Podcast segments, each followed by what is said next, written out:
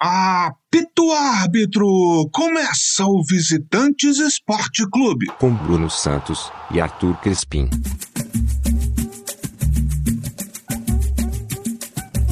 Bom dia, boa tarde, boa noite, bom momento, amigo, amiga, amiga e ouvinte. Grande abraço a todas, todas e todes. Este é mais um episódio do podcast Visitantes, o episódio número 30. Eu diretamente aqui do Rio de Janeiro, estúdios Newton Santos, e lá, de Londres, estúdios Alex Scott, Arthur Crispim. Alô, paixões, alô, doçuras. Bom dia, boa tarde, boa noite, bom momento a todos, todas e todes.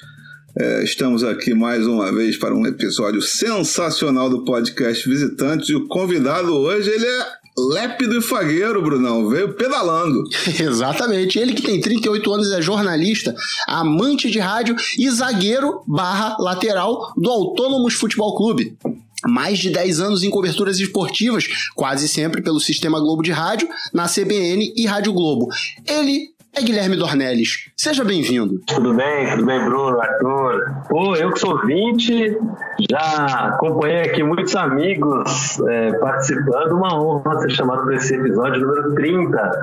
Vamos falar aí de ciclismo, bicicleta, pedalar bastante aí. O assunto de hoje é ciclismo. Quer dizer, é muita gente envolvida, muita gente caiu, muita gente ficou presa nesse condicionamento porque você não tem espaço por onde passar. Teve gente caindo lá do outro lado esquerdo, apesar do acidente ser do lado direito, vai esparramando porque o pelotão não consegue parar de uma hora para outra e aí começa a virar aquela pilha de gente, aquele aquela loucura. Então, Guido, vamos começar esse papo uma coisa muito pros leigos, assim, porque no Visitantes, como você já conhece, a gente tem de, desde o cara que entende muito do assunto, gosta muito, até pessoas que são completamente leigas.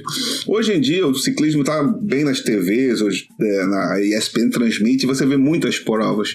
E tem provas de ciclismo que são muito mais importantes do que outras. E aí eu te faço essa pergunta: quais são os maiores torneios do ciclismo de estrada? O ciclismo ele tem um espaço ali meio que todo mundo sabe o que é o Tour de France. Todo mundo já ouviu essa palavra Tour de France em algum momento e realmente é a prova do ciclismo que concentra aí, sei lá, 70% da audiência de todo o ano do ciclismo, ela fica concentrada nessas três semanas do Tour de France. Então, o Tour de France é o grande, a grande prova de ciclismo. Assim. Qualquer pessoa que fala, não conhece nada de ciclismo, você fala para ela, o que você sabe de ciclismo? O que você já ouviu falar? A pessoa vai falar de, de Tour de France. E, obviamente, é a prova mais importante do ciclismo. Né? Até é, é um pouco é, difícil assim, a gente dividir, a gente vai falar mais sobre isso, conseguir é, destrinchar um pouquinho, mas o Tour de France ele faz parte de uma de três provas que são essas, essas provas é, mais famosas, mais importantes, que elas têm três semanas de duração. Né? Uma prova muito exigente, são, imagina, a gente está falando aí de é, 21 dias, sem parar, mais de 21 dias, na verdade, né? Porque começa no sábado e termina no domingo, mas são três semanas de todos os dias é, o pessoal pedalando com dois dias de folga aí no meio. Então é uma prova muito dura, muito exigente. E essa é a grande prova de ciclismo mundial. Né? A gente tem, tem outras provas menores, mas o Tour de France é que concentra essa audiência. É importante também dizer em relação ao Tour de France que todos os competidores, além da exigência, têm que driblar os manifestantes com cartaz de papelão para não caírem no meio do negócio, porque é, é brincadeira isso. É, essa foi é, do Tour de France. Quando a gente grava o Tour de France, está em andamento né, desse ano. E na primeira, essa primeira semana foi absolutamente insana, com muitas notícias, e essa acho que foi aquela que, que mais bombou. Muita gente recebeu o vídeo no, no WhatsApp, isso é bastante raro, né?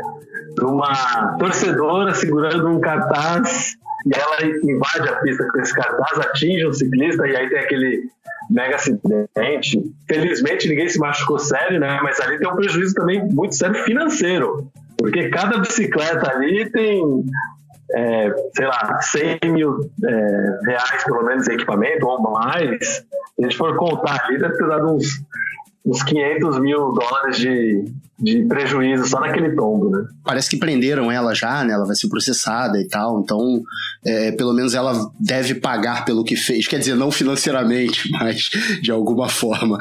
A pergunta que eu faço agora é o seguinte: qual é a formação de uma equipe que corre nesses grandes eventos? Como ela é composta? Aliás, isso é uma coisa assim. É, eu conheço o Tour de France, eu, eu sei o que de que se trata, mas não sei exatamente como funciona. Não é uma coisa que eu acompanho com muito afinco, vejo notícias e tal. Então, é, é, eu, eu, na verdade, eu não sabia que tinha equipes. Eu, para mim, era individual. Então, agora já é uma informação nova. Então, por favor, destrinche isso para mim. É, é, vamos lá. O, uma coisa que é, que é, muito maluca no ciclismo, né? Que eu acho que eu não consigo pensar em um esporte que tem isso é um esporte individual. Ele é individual, ponto. Quem ganha é a pessoa, o cara que chega na frente. É, esse é o que ganha. Faz o melhor tempo, enfim. Mas ele é um esporte necessariamente é, coletivo. Porque o cara sozinho, ele nunca vai conseguir ganhar nenhuma prova. Quer dizer, ele vai conseguir ganhar eventualmente, ele vai mas o esporte necessita que haja esse trabalho em equipe, né? Então, são é, vários atletas ali juntos, eles se ajudam na estratégia. É, quando você está atrás de um outro ciclista, você tem menos resistência no ar, então o seu desempenho é melhor. Quando você está atrás desse outro ciclista e ele se cansa mais do que você, então tem todo um trabalho. E aí todos do time trabalham por um, então todos protegem aquele para que ele é, é, não se canse durante a prova e consiga vencer no final ou naquele último sprint. A gente fala uma prova de, sei lá, um, uma prova de 150, 160 quilômetros que é decidida naqueles 600, 700 metros do, do sprint, né? Então tem, tem várias, muitas variáveis que, que, por causa disso, assim. Então é um esporte individual, mas ele é disputado de forma coletiva. Né? Eu falei do Tour de mas a gente tem outras várias é, é, competições de, de um dia só, de ser, ser uma semana com várias etapas, e aí você calcula o tempo desses atletas, não. Tem provas de um dia só, largam todos juntos, o primeiro a cruzar de chegada, esse é o campeão, esse é o mais é, tradicional, até, digamos, do ciclismo, assim, que as pessoas é, imaginam bem. Então, nossa, acabei fugindo um pouco do assunto para falar, mas eu disse isso da, da, ser um esporte coletivo e por isso você precisa da montagem de equipe, né? E aí você tem várias equipes, vários times que disputam as competições e aí eles escolhem os atletas que vão para cada. Então, por exemplo, para o Tour de France, eles guardam ali os melhores atletas do ano para a característica do evento e das equipes, o que elas buscam dentro do campeonato ou dentro da competição. E aí eles montam um time de sete atletas, né? São 19 equipes que são as principais, elas disputam todos as grandes, eh, os grandes eventos, e aí eles mandam a equipe. E aí tem umas equipes menores que estão convidadas também para completar esse, esse grid do, do ciclismo, né? E aí eu te, aproveitando esse gancho, o programa a gente está gravando agora durante o Tour de France, mas ele vai ao ar durante as Olimpíadas. É, em, no caso de Olimpíadas, obviamente, essas equipes elas são multinacionais, né? Então você pega os melhores entre os melhores. Mas essa galera que concorre no Tour de France, eles também fazem parte do, do, do, ciclismo de estrada olímpico. E quando eles fazem parte do ciclismo de estrada olímpico, eles têm uma equipe ou é jamais nesse esquema que você falou de ponto A para o ponto B, quem chegar primeiro ganha? Vamos lá. O, o, evento, o evento olímpico, né? Até bom a gente dizer tudo que a gente está falando aqui é sobre ciclismo de estrada, né? Tem o ciclismo mountain bike, é, BMX, tem outros, outros tipos de eventos, mas esse aqui a gente está falando mesmo é o tradicional ciclismo de estrada, né? Dentro da Olimpíada a gente tem dois eventos do ciclismo de estrada, que é, o, é a prova mesmo, vai ser que todo mundo, e aí quem chegar em primeiro ganha, é uma medalha de ouro, e tem a prova contra relógio, que vai um por vez, faz um trajeto, quem faz o menor tempo nesse trajeto é o campeão olímpico. Esse por vezes é uma prova que, embora seja largar e até do ponto A até o ponto B, é uma prova com uma característica bem diferente. É, esse pessoal deve estar acostumado a ver que usa aqueles capacetes mais aerodinâmicos, aquela roupa também diferente. Esse é o ciclismo contra-relógio. O cara vai sozinho, ele precisa ter é, trabalhar contra o vento, ter uma aerodinâmica melhor. Então, esse é o, o, esses são os dois eventos olímpicos. Os atletas que estão na Olimpíada, eles representam os países, mas eles fazem parte de equipes profissionais. Então, é, é ruim fazer esse paralelo até com o futebol, por exemplo, mas é isso. O Neymar joga no Paris Saint-Germain, então durante o ano ele é dessa equipe. O ciclista A ele faz parte da equipe Movistar. Durante o ano ele é dessa equipe. Chega na Olimpíada, são atletas por país. Aí os países eles conseguem vagas olímpicas com o desempenho dos atletas durante o ano, né, durante o circuito, eles, é, cada país tem um número X de vagas para Olimpíadas, e aí eles convocam os melhores atletas daqueles países e aí eles disputam. E aí muda, né? Porque durante o ano eu trabalhei para uma equipe com atletas de vários países, a gente lutou aqui por várias provas. Chega na Olimpíada, eu, eu vou é, competir ao lado do cara que é meu rival na equipe, mas ele é do meu país. Então eles defendem o país. Então tem essa divisão muito marcada que é parecida mesmo com o que é do futebol, né? Jogadores numa, numa equipe durante o ano, na Olimpíada, no Mundial, eles é, representam o país. Bom, sobre esses grandes eventos, há uma série de camisetas coloridas né, das equipes para simbolizar os líderes em cada especialidade e tal. Cê, tem como explicar pra gente o que que significa essas camisetas, quando que cada um veste, como é que funciona? Eu acho legal, né? Porque você tá ali numa prova de ciclismo, mas tem um pouco de Fashion Week também. Pô, modelo. é, exatamente. É bem, bem isso mesmo. A gente tá falando, quando a gente fala Tour de France, né? Tem toda essa essa questão, né, importante. A gente sabe que a, a moda é, é um, um, aspecto importante da cultura francesa, né?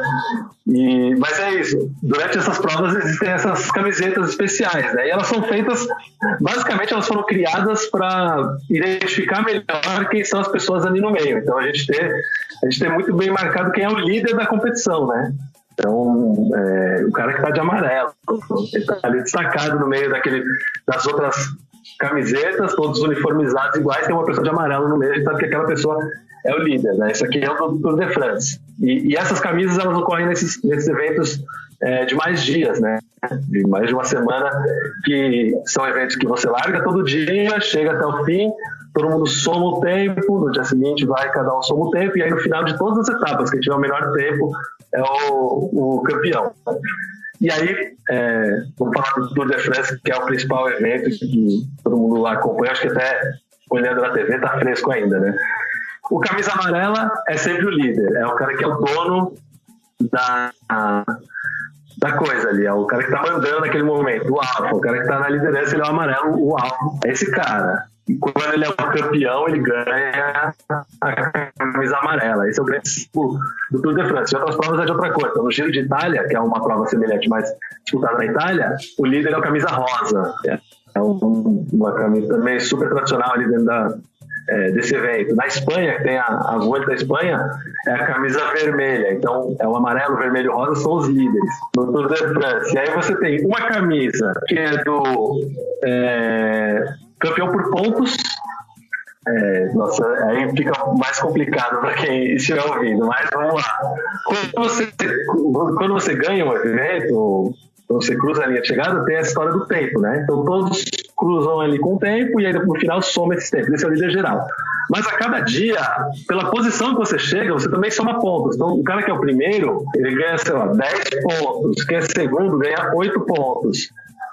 E aí um, um tem mais pontos que o outro. Só que os dois chegaram ao mesmo, no mesmo tempo. Para classificação geral, eles estão empatados, mas para classificação por pontos, eles estão separados. Um chegou na frente do outro. E aí você vai somando esses pontos ao longo de todas as etapas. E aí o cara ganha a camisa verde. Nesse caso é uma camisa verde. Tem a camisa branca com bolinhas, que essa eu adoro. Acho que é a camisa que é, é mais fashion mesmo dentro desse universo. Camisa branca com bolinhas vermelhas e essa é para o melhor escalador, é o cara que sobe as montanhas, e aí eles somam só os tempos das montanhas. O cara demora para subir uma montanha. E aí esse é o escalador, ele ganha a camisa branca com bolinha. E tem a camisa branca, que era é uma camisa mais recente, ela não teve todo esse tempo que, que, que, tem já as outras camisas, que é a camisa do atleta jovem, até 23 anos. Então, o cara, os, entre os abaixo de 23 anos, eles também fazem uma classificação normal, igual a classificação geral da camisa amarela, e a pessoa que tem menos de 23 anos, ela ganha essa camisa. Assim, consegui dar uma passada por essas camisas. Imagino que é, para a pessoa que esteja ouvindo, não seja tão simples, mas é, é basicamente isso. São, as camisas são prêmios é, para cada ponto ali da prova. Então, o escalador, é o cara dos pontos, é o, o geral, o jovem. É, tem camisa, então, até pro café com leite. Ah, você é menino ainda, então tome essa camisa branca, porque você é garota. Uma coisa que eu tava estudando na hora de. Do, da gente fazer a pauta do programa é o seguinte: que esse negócio do fashion ficou tão marcado, né? Que é uma coisa que tem nessas três grandes provas, e a, e a UCI, que é o organismo que rege o ciclismo, ele proíbe que sejam mais de quatro camisas. Ó, só pode deixar quatro camisas diferentes. Mais de quatro camisas não pode, porque senão vai virar bagunça. Então, as camisas especiais, além das camisas de cada equipe, são quatro. Tem pequenas variações, por exemplo, a camisa de bolinha vermelha, se eu não me engano, é exclusiva do Tour de France. É coleção Maison Paris né, da Itália e da Espanha não tem camisa de bolinha, eu acho que é a camisa azul escura, se não me engano, para escalador. Mas eu acho isso muito legal, porque você pode não conhecer do esporte, mas sabendo esses detalhes, você já olha um cara de bolinha no meio da montanha, você fala, esse cara é o fera. Você já fica, você já fica ligado nele. Bom. E, e, tem um, tem um outro lance também, só para concluir, que os atletas que são campeões nacionais, eles também usam é, uma camisa especial. Então, sei lá, o time X, todos os atletas têm aquela mesma camisa, só que um dos atletas ele é campeão espanhol. Então ele usa uma camisa com as cores da Espanha, e aí quando você vê na, te na tela, você vê o cara com aquela camisa, fala, esse é campeão espanhol. Ele tá, bom, todos os países têm, né? A camisa do, dos seus países, né? E, não, não. e, é isso. Então tem, tem algumas camisas diferentes ali no pelotão. Show de bola. Isso eu já não sabia, tá vendo? Já vou ficar ligado na próxima etapa para ver quem tá de camisa diferente. É, seguindo aqui, Guido, uma coisa que a gente sempre fala é, na maioria dos esportes, é claro que no ciclismo não ia faltar. O ciclismo talvez seja, ao lado do atletismo, o esporte que mais colocou o doping em evidência, especialmente após Lance Armstrong né, por toda a história que ele teve do câncer, enfim, da, da, reviravolta, e depois da reviravolta da reviravolta, quando descobriram que o bagulho era mais embaixo. Além deles, dele, vários grandes nomes do esporte ou foram pegos no doping no ciclismo ou tiveram seus feitos colocados em dúvida. Por exemplo, o Contador, foi um grande ciclista espanhol, hoje em dia é dono de equipe. E aí eu te pergunto, hoje em dia, com o aumento da tecnologia, e mesmo sabendo que o doping sempre anda na frente, o ciclismo continua sendo um celeiro de incidentes de doping ou a proteção ao esporte conseguiu minimizar isso? Não, é, o, o doping hoje ele está aparentemente muito mais controlado, né? É isso que você falou. A gente historicamente a gente sabe que o doping sempre está um passo à frente, mas aparentemente o ciclismo conseguiu controlar isso, estancar esse, esse, esse tema, essa questão, porque é, foi muito complicado para o ciclismo ali nos anos 90, final dos anos 90, primeira década dos anos 2000. É, o esporte perdeu muito, ficou muito manchado, perdeu muita popularidade, muita gente que acompanhava deixou de acompanhar justamente por esses problemas do, do doping, né? Obviamente a gente teve um boom do esporte por causa do Lance Armstrong, que deixou de ser um ídolo do ciclismo, porque os ídolos do ciclismo, os ídolos do, basquete, no futebol, eles são ídolos do esporte. O cara que é ídolo do ciclismo, ele é ídolo do ciclismo. O Lance Armstrong não, ele conseguiu sair disso. Ele virou um ídolo do esporte. Ele virou um, um, uma figura conhecida no mundo inteiro. A, figura, a pulseirinha amarela era um negócio, foi moda, né? As pessoas usavam isso em todo lugar, mesmo sem saber muito bem o que, tava, é, que aquilo significava, mas usava. Então, foi um negócio muito grande. O ciclismo e aí, quando vem todo o caso de doping, não só dele, a gente fala do Lance Armstrong que perdeu sete títulos, mas o próprio contador é, perdeu o título do Tour de France, foi retirado um, um dos títulos dele. É, a equipe festina italiana, que foi o primeiro grande escândalo de doping aí dos últimos tempos, né? É, o Dr. Ferrari, que, que, é um médico que foi o grande nome do doping, ele era consultado por muita gente fez um trabalho é, industrial ao lado do Lance Armstrong para é, dopar os atletas e para fugir dos controles, isso tudo manchou a, a, imagem do ciclismo, obviamente. Então, por muito tempo, por vários anos, até hoje, né, as pessoas ligam o ciclismo ao doping, né? Tem o ciclismo como, você disse, um celeiro de, de atletas dopados. Mas isso aparentemente mudou, né? os controles são muito mais fortes, são muito mais intensos, é, existe também uma consciência um pouco maior e isso mudou um pouco. É, pelo menos tá, aparentemente está momento controlado e, obviamente, os controles de antidoping evoluíram muito. Você vê os grandes atletas participando de praticamente todos os eventos aí, Olimpíadas, Mundial, não tem muito, muita questão e Então, melhorou. Acho que, sem dúvida, a gente teve um, uma evolução nesse sentido. E aí, com o passar dos anos, a imagem esporte vai sendo limpa, é, as pessoas voltam a acompanhar, outros ídolos surgem, outras histórias acontecem. Então, o esporte, de uma maneira geral, se recuperou bem. Assim, hoje, o ciclismo volta a evoluir, aparentemente, ganhar popularidade, não só no Brasil, mas em todo, em todo o planeta. Né? É, eu queria deixar aqui a minha reclamação a Lance Armstrong porque na época eu fiz questão de comprar uma pulseira original. Eu trouxe essa pulseira da casa do caralho, gastei um dinheiro naquela porra, porque não, para ajudar a instituição do câncer, o caralho a quatro. Aí depois explode aquilo tudo, nunca me devolveu meu dinheiro. Bolado com esse cara.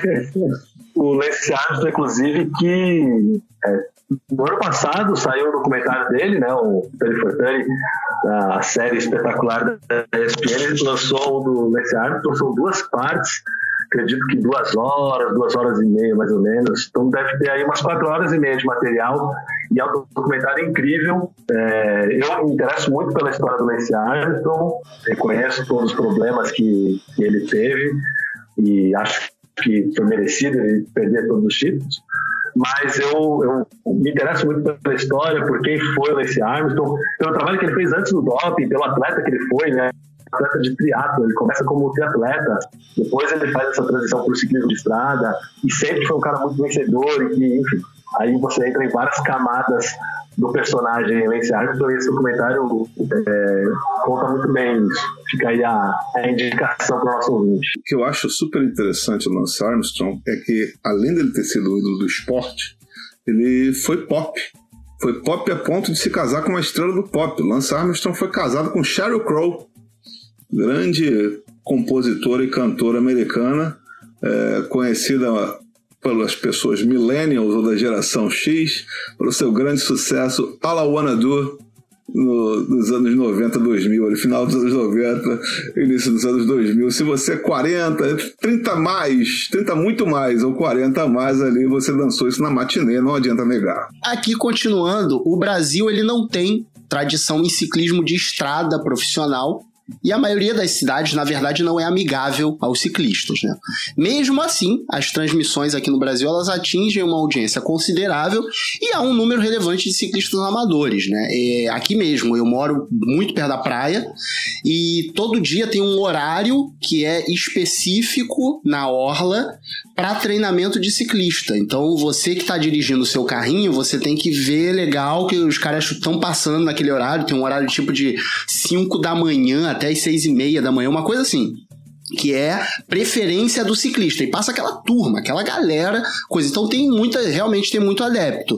É, como podemos explicar esse boom no Brasil de adeptos, de audiência, se o Brasil não tem essa força toda no esporte? A gente não tem muita explicação mesmo, mas uma coisa que eu sinto é que o ciclismo ele tem um, um espaço, tem crescido aqui no, no Brasil, de atletas, de pessoas que querem é, pedalar mesmo, né? O cara que compra bicicleta, quer pedalar, esses grupos, pessoal que pedala 5 horas da manhã, 6 horas da manhã, eu, aliás, acho que não pedalo é, em estrada com, com esses grupos porque essa turma gosta de pedalar cedo e eu tenho uma dificuldade enorme para sequer cogitar pedar cedo, né? Então acho que isso eu nunca me envolvi. Mas é isso, assim. E aí tem, um, tem, tem uma comunidade muito grande, muito forte, assim, nas grandes cidades como Rio São Paulo. Isso eu, eu, posso dizer que eu tenho amigos que, pedalam e, e tem essa, essa questão, é uma comunidade próxima, e aí essas pessoas começam a procurar a TV para assistir. Assim. A gente tem, lógico, uma audiência também de pessoas como eu, que gosta de ciclismo, mas não pedala profissionalmente, não, vai, não pega uma, uma bicicleta e vai para a estrada, não tem uma bicicleta de, com essas características de estrada, né, a bike speed, né, popularmente chamada, mas eu, eu sinto que uma boa parte do público vem daí, das pessoas que já pedalam, que são atletas que querem ver como são os profissionais, quem são os profissionais, quem que é o, o Peter Sagan, que eu, que eu vejo usar uma camisa é, arco-íris, quem é o, o outro da camisa amarela, etc. Essa questão da camisa arco-íris também, na hora que eu falei das camisas, eu esqueci, mas é, seguimos, podemos falar mais adiante. Na verdade, tem o problema também de que você vai comprar um gol bolinha no Brasil, é 70 mil reais, né, maluco? É muito melhor pedalar. Então, por isso que tem muito ciclista nesse país. É isso. Mas assim, é, a gente comentou no começo, quando a gente falou do Tour de France, do acidente que teve com a moça do papelão, do custo elevado de um equipamento profissional. Então, se eu sou uma pessoa que quer pedalar em nível semi-profissional, tipo, eu quero pedalar, mas eu não vou ter uma, sei lá, uma Caloi 10, é, vou ter uma bicicleta que me proporcione uma boa pedalada e provavelmente vai ter uma questão também do, do uniforme, essas coisas. Qual é o investimento que uma pessoa normal faz para ter, ter, esse tipo de prazer, esse tipo de, de hobby, de esporte? É, é, aí, é um, aí é um ponto que é um esporte que, que não é barato, né? Um esporte que não, não tem como você popularizar. Muito difícil você pensar em popularizar um esporte assim é, no Brasil, enfim, com todos os problemas que o Brasil tem e todas as questões, mas é um esporte que a gente está falando que para começar uma bike de entrada, talvez o cara consiga uma bike um pouco mais barata, mas ele vai gastar ali pelo menos uns 4, 5 mil reais para ter uma bike de entrada, uma bicicleta básica, digamos assim, né? Você vai vender alumínio, não é a bicicleta uma tecnologia ali, mas o equipamento que ele vai conseguir pedalar. Aí entra a questão do calçado, questão da roupa, se ele vai querer usar uma roupa melhor ou não, uma roupa de ciclismo. Então você vai ter um investimento ali, pensar numa sapatilha, um pedal, tudo isso, a pessoa vai ter um investimento, sei lá, uns 5 mil reais, 4 mil, pode um pouco menos, dependendo do que ela encontrar, mas ela vai ter esse investimento. E aí, e aí o céu é limite. A gente está falando do cara que quer falar assim, puta, eu gostei, eu quero começar a pedalar. O cara que vai que pode pedalar de fim de semana, ele pode ter uma bicicleta de 30, 40, 50, 100 mil reais. Está falando de bicicletas tecnologia avançada, inteira de carbono, com uma sapatilha assim, com capacete também, tudo isso tem tecnologia junto e preço. É, é isso, o céu é limite. A gente está falando de um básico até o cara gastar muito mais do que a maior parte dos carros que andam na rua em São Paulo e no Rio e em Londres. É por isso que todo mundo joga futebol, bicho. A bola você compra muito fácil. Porra, bicicleta, 4 mil reais. Ah, mais tranquilo é 4 mil reais. Não dá, amigo. Aí é complicado. Sim, vai vir gente aí falando, não, mas é que você consegue por mil, por 1.500, consegue. Tô dizendo que não tem, mas eu tô falando ali o, o cenário mais tranquilo, o cara que, que quer ir na loja, comprar bicicleta e tal. Mas é isso. É, mas agora fala o seguinte: fala o um negócio da camisa arco-íris aí, porque eu fiquei curioso de saber o que, que é isso. É, na, na, verdade, ela não é um arco-íris. As pessoas olham e, e popularmente chamam de camisa arco-íris, porque ela é uma camisa é branca e no peito aqui tem, o, tem as cores do. As cores. É, são as cores dos anéis olímpicos, que tem cada uma é, celebra um continente, são aquelas cores na camisa. Então é vermelho, preto, amarelo, verde e azul. azul. E são essas cinco cores, não é o arco-íris, mas ela fica parecido com o arco-íris, né? Essa é a camisa do campeão mundial. A pessoa que ganha o campeonato mundial são os atletas que representam os países. Eles vão lá e disputam o campeonato mundial. O campeonato mundial tem um vencedor por ano. Esse cara ganha é, o mundial, ele pode usar essa camisa arco-íris em todas as provas que ele disputar até o Mundial do ano seguinte. Então, toda vez que ele entra na, na pista, na estrada, ele pega a estrada, ele está usando aquela camisa arco-íris. Então, sempre que você olhar o cara com a camisa arco-íris, ele é o campeão mundial, o atual campeão mundial. É, eu falei do, do, Peter Sagan, que é um atleta é, que nunca ganhou o Tour de France, a característica dele não é o ganhar o Tour de France, ele ganhou a camisa verde, é a camisa dos pontos, né? Mas ele é um ele foi tricampeão mundial, ficou é, três anos, é, praticamente, ficou três anos e no quarto ele perdeu aí a camisa, foi por muito tempo esse camisa arco-íris. Então nos últimos anos era só ele, esse camisa arco-íris era o Peter Sagan. Inclusive, foi até legal você explicar essa história que eu não conhecia, eu achava que a equipe do Sagan era uma equipe cujas cores eram arco-íris, porque ele usou tanto, né? Isso era uma coisa marcante dele, a camisa verde, o Peter Sagan é um especialista de, de sprint, então ele ganha muito para, por pontos.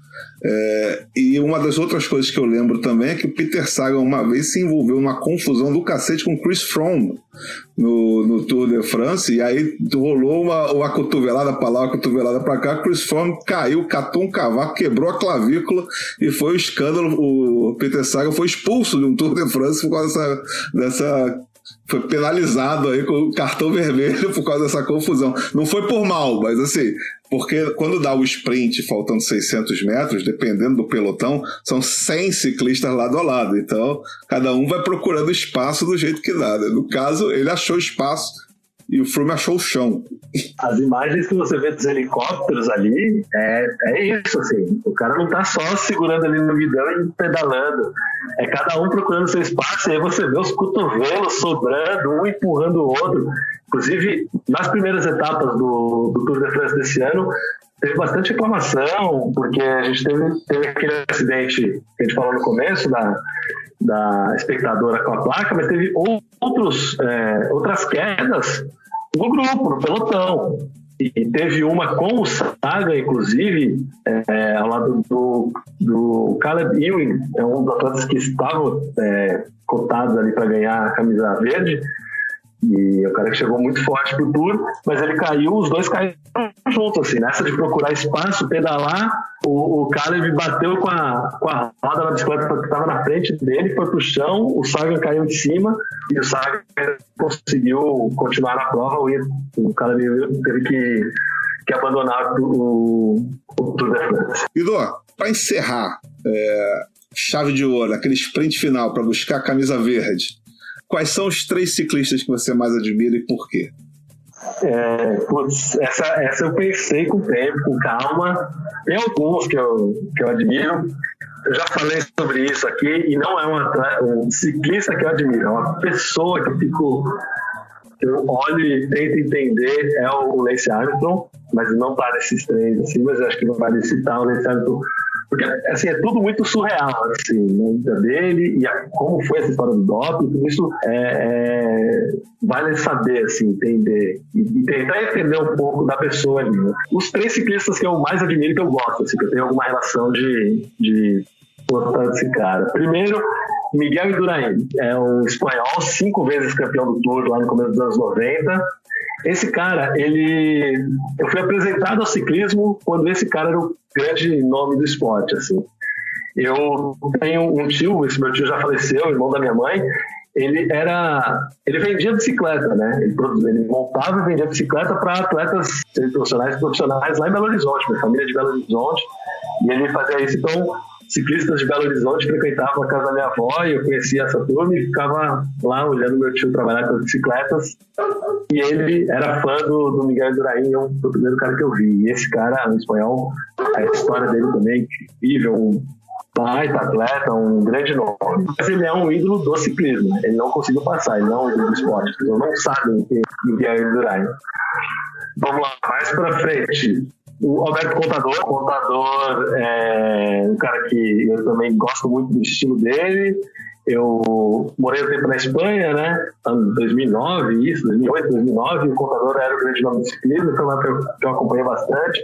Tinha amigos espanhóis que acompanhavam muito, os básicos são absolutamente fanáticos por ciclismo. E eu tinha esse amigo do país basco, Dani, que amava também é, o contador, e foi uma que acompanhei bastante. O contador é o segundo nome, e aí eu fiquei pensando, pô, preciso falar um, um nome aqui atual, né? Um nome que, que eu gosto. Eu, pelo que eu tenho acompanhado, o cara que eu mais gosto é o francês Julian Alaphilippe. Ele é o atual campeão mundial, inclusive, ele ganhou no ano passado a, a camisa arco-íris. Quando vocês olharem o cara com a camisa arco-íris aí, é o Julian Alaphilippe, é um cara que é muito, muito carismático, faz muito tempo que a França não é, o Tour de France. Ele não vai ganhar o Tour de France pelas características dele como ciclista, mas é, há dois anos ele passou 14 dias usando a camisa amarela, se não me engano, foram 14 exatamente, mas ele passou um bom tempo com a camisa amarela. A torcida francesa ficou é, louca ali com ele. Ele ganhou outros vários é, eventos importantes do ciclismo que, que a gente não falou, mas podemos falar ainda um pouquinho no, no final. Ele é esse atual campeão. Ele ganhou agora a primeira etapa do Tour de France de 2021 e foi uma festa na França. porque ele ganhou a primeira etapa e aí já veste a camisa amarela, ele foi o primeiro camisa amarela dessa edição. Então é um cara que hoje tem, tem dominado boa parte das atenções e eu gosto bastante. Então esses três aí são os os meus favoritos que eu falo. Miguel Indurain, o, o Basco campeão cinco vezes do Tour, o Alberto Contador, o pistoleiro, como ele era chamado, e o Juliano Lafilippe atualmente. Lembrando aqui, porque na época das Olimpíadas, quando rolou o lance de ciclismo, ele era uma das ele passava aqui perto de casa. Então eu, eu consegui ver o pessoal passando com as bicicletas. Eu não sabia que era ninguém, mas eu falei, pô, vamos participar aí dessa festa, né? Cinco minutos andando de casa, eu chego ali. Aí eu consegui ir a dois pontos que eles passavam, porque se eu não me engano, saía da Gávea ou da Lagoa, alguma coisa, vinha, subia Niemeyer, descia, voltava. Aí eles passavam por aqui e aqui no recreio eles davam três voltas, porque eles pegavam Prainha Grumari, saía lá na Caixa Prego, voltava pela Avenida Américas e davam três voltas nisso, para depois voltar. E aí eu lembro disso e também lembro também de uma holandesa que a mina ejetou na descida ali perto da. da vista da, chinesa. Da vista chinesa, exatamente. 10,9 quilômetros para o final. Estão descendo, estão muito pertinho da gente. Isso aqui já é o final da descida. A líder é a Annemiek Van Vleuten. Ai! Meu Deus do céu. Nossa, um super tombo, gente. E ela, ela estava na liderança, hein? Nossa, assim, eu fiquei. E eu tava vendo ao vivo, porque eu saí daqui, quando o pessoal deu as três voltas aqui, eu voltei para casa, liguei a televisão para poder ver o restante. Eu, ah, deixa eu ver se alguém que eu vi vai chegar em primeiro e tal. Caraca, bicho, quando eu vi a mina descendo, maior velocidade do nada, cara. Ela ejetou, eu falei, cara, morreu, tá ligado? Assim, felizmente não aconteceu nada de muito, muito grave com ela, ficou internada um tempo e tal, mas deu tudo certo, mas porra, foi. Ela foi... caiu, parecia uma boneca Emília de pano, porque ela, né, foi uma. A vista chinesa, se você ouvinte não é do Rio de Janeiro, não teve oportunidade, a vista chinesa fica no alto da Boa Vista. E é uma descida íngreme, que é relativamente tranquila de você descer correndo, ou de você descer de carro, e até de bicicleta numa velocidade normal. Mas uma velocidade olímpica, como o Guido falou, com bicicletas profissionais, sendo que o seu corpo é o próprio freio, praticamente, é um negócio perigoso. Ela entrou numa curva e a vista chinesa ali, o Alto da Boa Vista, tem muita folha no chão, é natural, porque é Mata Atlântica. É uma estrada no meio da Mata Atlântica. Então eu acho que a bicicleta derrapou e ela voou. E é como se a calçada fosse é, um desnível, fosse abaixo. Então ela parece que ela caiu tipo num fosso, assim. É, eu lembro disso nitidamente. Sim, e ela é uma, uma holandesa. Eu até não estava lembrando. Vou falar que eu lembrava o nome dela exatamente. Deu um Google aqui quando vocês falavam. A Van Vleuten. Ela é uma das principais aí, atletas do ciclismo. Continua é, em atividade, disputando as principais provas. A Holanda, que é o grande, o grande país do ciclismo feminino de estrada, a Holanda domina, né? E também no Rio, na, na, competição masculina, também teve um acidente que acabou decidindo a prova, né? Porque eu, era o italiano, o Nibali, o Vincenzo Nibali, ele estava na descida. Eu não lembro quem era o outro atleta que estava com ele, mas eles acabaram caindo. O Nibali, que era o favorito ali para ganhar a prova, perdeu, obviamente. E aí abriu espaço, acho que foi o americano Greg Van Avermaet, que ganhou o ciclismo de estrada na Olimpíada de 2016, mas também na, na vista chinesa, na descida, teve, teve acidente no masculino. Então foi uma prova. Essa prova, inclusive, ela foi muito. É, ela gerou muita expectativa na época, muita gente esperava, porque era uma prova diferente do que eram é, as competições de estrada nas Olimpíadas anteriores. E aí todo mundo, ah, esse, circuito do Rio é duro, vai ter que atleta escalador, vai chegar, e o Nibali é esse atleta escalador, e acabou perdendo por isso, mas foi uma, uma prova bem legal essa estrada aqui com certeza. É, e é isso, cara. Eu queria, primeiro de tudo, te agradecer por você ter aceitado o convite, ter se disposto aí a parar para conversar com a gente esse tempinho. Foi ótimo, gostei muito, aprendi bastante. Vou ficar de olho agora nas camisas para saber quem é o quê. Uma última pergunta, muito rapidinha, é o seguinte: por exemplo, o cara é campeão mundial, ele tem a camisa é, de arco-íris. Aí ele tá disputando o Tour de France. E ele tem direito a usar uma das outras camisas. Ele bota por cima, ele tira arco-íris e coloca amarela. Como é que funciona isso? É, não, ele não bota por cima, não. Eles podem, eles colocam sim. Ele, ele, ele, ele muda. Por exemplo, o Ala Felipe ele largou no primeiro dia, ele largou com a camisa é, de arco-íris. Aí ele, ele ganhou a etapa, ele era o camisa amarela no dia seguinte. No dia seguinte ele usou a camisa amarela e a de arco-íris ficou guardada lá no botou para lavar, porque são vários dias, precisa é, tirar um pouco suave, botou para lavar, aí ficou com a amarela. No dia seguinte ele perdeu a amarela. Aí ele voltou para dentro de arco-íris. E aí quando aí teve uma outra etapa que eu de. Cara, eu tô confundindo. Olha, tô confundindo todo mundo, tô confundindo o ouvinte, vocês. Mas no outro dia foi uma prova contra relógio. Ele não pode usar a camisa de campeão mundial contra relógio, porque ele não ganhou o mundial contra relógio, ele ganhou o mundial normal de estrada. Aí ele usou a camisa da equipe dele azul. Aí no outro dia ele volta a usar de arco-íris e ficou com ela até o final. Maravilha. Então é isso. Aí, voltando aos agradecimentos, muito obrigado. Valeu mesmo por ter aceitado. E aí fala para ir pro povo onde que a gente te encontra, onde que está Gui Dornelles. Onde que podemos encontrar essas pedaladas que não são fiscais? Agora eu tô mais low profile, eu tô mais é, fugindo das pessoas, não quero aparecer muito, sabe? não fico mais é, no Twitter, mas pode me seguir, tem lá no Twitter Gui Dornelles, Dornelles com L só, é, no Instagram, se quiser alguém falar comigo também, pode escrever lá o Guia Adeline Dornelles.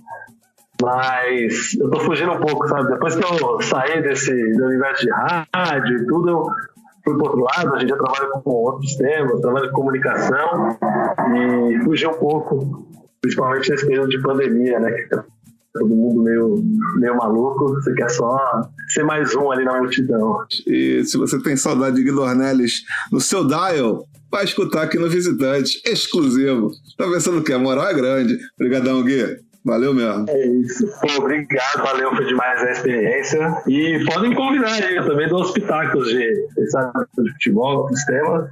Pode me chamar que eu venho aqui para falar do besteira. Estamos sem convidado aqui, estamos perdidos sem falar. Pode me chamar, eu, eu venho e converso com vocês sempre, será um prazer. Show de bola. Agora, aquele momento, Arthur, é pra você brilhar. Vou soltar a minha voz. Chama a vida! Eu vou chamar o VAR, eu vou chamar o VAR. E se ela se acreditar. E estamos de volta com a Hora do VAR. A Hora do VAR que é o momento em que você, ouvinte, se teletransporta para dentro deste podcast, mandando sua mensagem, crítica, sugestão, reclamação, elogio, dica, é, pauta, áudio, o que você quiser. E você pode fazer isso diretamente no arroba podcast visitante no Instagram, arroba visitantesec ou visitantesec no Twitter, podcast.visitantes.gmail.com ou direto para mim, direto para Arthur, sinal de fumaça. É, deixa uma cartinha debaixo da porta da gente, como você achar melhor. Porém, se você vier deixar a cartinha na nossa porta, deixa na porta mesmo. Não bate, não chama, não vem aqui, porque ainda estamos cumprindo o distanciamento social, porque é importante. Correto, Arthur? Corretíssimo. Espalhe a palavra e não espalhe o vírus.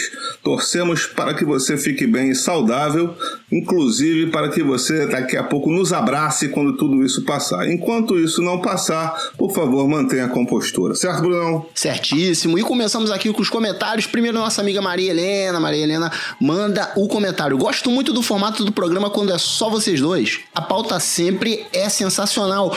Concordo, Maria Helena. E também concordo que quando não é só nós dois, também é sempre sensacional. Eu gosto muito desse podcast. Eu sou parcial para falar isso, mas eu gosto. Mas sim, gosto muito quando fazemos esses episódios solo, quando a gente procura um tema mais descontraído, vamos dizer assim, para falar. Então eu realmente adoro isso e que bom que você gosta também, porque ainda faremos muitos desses pela frente. É muito divertido quando a gente traz os convidados que sabem de coisas que a gente não sabe, complementam a nossa pesquisa. A gente tem um prazer grande em pesquisar mas claro, por mais que a gente goste de esporte, a gente não domina tudo e sempre traz um convidado para dar um suporte para gente. Mas por outro lado, há um motivo para que eu e Bruno sejamos titulares desse programa. Então, assim, a gente justifica esse motivo de programa em programa, fazendo esses programas com pautas sui generis e a gente aprende muito também e se diverte muito fazendo. Eu espero que isso passe para vocês. Valeu, Maria Helena, beijo. E ainda sobre esse episódio que a Maria Helena comentou, que é o episódio 26, Esporte e Arte, João Paulo comenta. Muita curiosidade curiosidade que eu não sabia nesse episódio. E ele inclui aqui uma informação: o Wesley Safadão jogou no Ceará, mas não sei se foi na base ou escolinha. É, foi na base. Na época ele era conhecido como Wesley Safadinho, porque ele era jovem. Então, hoje em dia, você quando vê essas peladas, se você vira essas peladas de é, artistas e, e ex-jogadores, o Wesley Safadão sempre bate um, um ponto lá no cartão, o cartão de ponto, e faz até gol, fez até um gol no Maracanã. Não foi tão bonito quanto o de Camila Carelli, como falamos no episódio 28, mas o Wesley também deixou a sua marca no Maracanã. Exatamente. Para complementar mais um pouco, o Wesley Safadão ele manteve uma tradição da época de jogador de futebol para a, a vida de cantor, que é se negar a pagar pensão alimentícia. E ele foi devidamente esculachado do tribunal e teve que dobrar o valor da pensão que ele pagava para deixar de ser otário. Outra coisa também, MC Livinho, que acabou de assinar com o São Caetano ele que está fazendo o caminho inverso. Ele está aproveitando esse momento de pandemia, não tem shows e tal. Ele está tentando mais uma vez, pela terceira vez, a sua vida nos campos de futebol. Assinou com São Caetano, vai jogar pelo Azulão aí na Copa Paulista. É, então eu tô achando que daqui a pouco, na próxima temporada, provavelmente virá um Esporte Arte 2 por aí. Com certeza, material a gente tem. Passamos aqui para o comentário de Danilo Batista, que ele faz o seguinte: inocentemente maratonando este belíssimo podcast, quando neste episódio, ele estava vindo de surf, o número 22, vivi a montanha russa de emoções de me apegar a Fred Mercury, a foca, apenas para descobrir o triste destino do animal. Rest in peace, rest in peace, Fred Mercury. O conselho perdura. Se você for um animal marinho, não vá ao Tamisa. Exatamente. Por favor, se mantenha distante. Assim como nós estamos fazendo o distanciamento social das pessoas, você, animal marinho, faça o distanciamento marinal do Rio Tamisa. É, passando aqui, temos o comentário de Gabriel Câmara sobre o episódio 21, Esporte e Música, com o nosso amigo Maurício Gaia. Ele diz o seguinte: bom demais, essa mistura esporte música é maravilhosa, é demais. E curtir a playlist no Spotify. Inclusive a playlist no Spotify que a gente colocou, ela tem uma faixa bônus. Então você vai lá, ouve. Além das que a gente falou no episódio, tem uma faixa bônus também lá para vocês. Não sou eu cantando. Eu sei que vocês gostaram muito, mas não sou eu cantando. Mas eu espero que quando a gente fizer o volume 2, a produção me dê mais uma oportunidade para soltar a minha voz.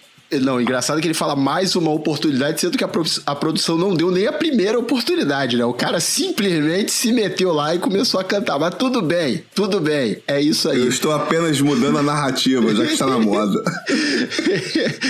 é, comentário de Cosme Magalhães sobre o episódio 28 de reportagem com Camila Carelli. Vocês estão de parabéns, a Camila é gente como a gente demais. Convocadas e aglomeração no estúdio CBN é meu programa certo toda segunda e sexta, ou são meus programas certos toda segunda e sexta. Valeu, Cosme, grande abraço, Cosme, amigo imenso aí que temos aqui. Saudades, Cosme. Precisando dar uns abraços aí. Grande Cosme, escuta a gente desde o número zero, inclusive, e ele tem toda a razão. A gente aqui fala muito dos bastidores, mas um dia talvez a gente faça um programa sobre os bastidores de como a gente chama os convidados, né? Tem convidado que não aceita, tem convidado que não responde, e tem convidados que são extremamente solícitos, extremamente agradáveis, extremamente bacanas, e a Camila foi um desses convidados, assim, uma pessoa incrível, incrível de bater papo, de não só no programa, como também nos offs, uma pessoa sensacional. Muito legal ter gravado com ela, a gente aprendeu muito. Exatamente. É, a gente aproveita aqui para você, ouvinte, que está ouvindo isso aí, você tem contatos, conexões. Falem, por exemplo, com o Juninho Pernambucano, dá uma letra nele, fala para ele vir falar com a gente. Fala, por exemplo, com o Ângelo Assunção, dá uma letrinha nele, fala para ele vir falar com a gente. A gente está aqui de braços abertos para ouvir histórias de pessoas legais, correto? Corretíssimo. E, por exemplo, vocês acham que a gente só pauta as coisas quando a gente lança no programa e depois acontece? Não, a gente também descobre estrelas muito antes. Na nossa listinha, por exemplo, tá Douglas Souza, era só um craque do vôlei, apenas um craque do vôlei antes de virar essa estrela midiática. Já está na nossa lista de podcast. A gente só ia deixar a Olimpíada passar. Foi um erro nosso? Foi um erro nosso. Mas tudo bem, pelo menos fica a alegria e o orgulho da gente ter feito o scout, certo? Não é não, Brunão? Exatamente. É, a gente tá aí, a gente tá, tá tipo olheiro de futebol, cara. A gente fica de olho nessa galera e depois a galera estoura, beleza. A gente fica feliz. Passamos aqui pro comentário de Thiago Franja, que ele diz aqui tava ouvindo o podcast e de repente ouço Thiago Franja, que é um grande amante de zagueiros. Ele completou aqui com uns emojis aqui de desconfiança, que não tem aqui na nossa pauta porque a nossa pauta não não dá para colocar emojis, mas no Twitter ele colocou isso. Então, só mandar um abraço para Thiago Franja e dizer que a gente explicou no episódio, não é no sentido bíblico que você é um grande amante de zagueiro, Thiago, mas se quiser também não tem problema nenhum, porque este podcast é plural, este podcast é inclusivo e estamos aí para poder é, receber a todos. E todas e todes. Com certeza, esse podcast é plural, inclusivo, recebe todos, todas e todes e apoia o uso desse pronome novo, o elo, para indicar pessoas que se identificam como não binárias. Você que está achando que a língua portuguesa está morrendo por causa disso, você é um grande idiota, porque a língua, o idioma é vivo, ele está sempre mudando. Hoje em dia você fala você, mas você já foi voz-me ser e já foi Vossa Mercê. Você, vós mercê e Vossa Mercê é um palhaço se continuar usando seu preconceito atrás de uma filigrana linguística. Exatamente. E uma coisa muito importante que você tem que pensar é o seguinte: quando a pessoa chega e fala, ah, vocês estão inventando palavras. Sim, estamos inventando palavras como todas as outras palavras foram inventadas em algum momento. Nenhuma palavra já estava pronta quando a gente chegou. O ser humano não chegou e tinha um caderno escrito um monte de coisa. Tudo foi inventado, meu amigo. E a gente tem a liberdade para continuar inventando se for principalmente para incluir mais pessoas, para ser mais plural, eu sou muito a favor. Vamos inventar a palavra sim. Então é isso, Arthur. Vamos ficando por aqui. Semana que vem a gente está de volta. E é isso, né? Um grande abraço. É isso aí. Semana que vem, todos ligados, porque o episódio será marcante e queremos incluir todo mundo. Quer dizer, todo mundo não. Você aí, palhaço, preconceituoso, reflete. Depois você ouve todos os programas de trás para frente, que é bom que é on demand. Então a gente não precisa ficar preocupado de perder sua audiência, não. Fica tranquilo, aprenda e volte. Beijo até! Esse podcast é uma realização da BSC Produções.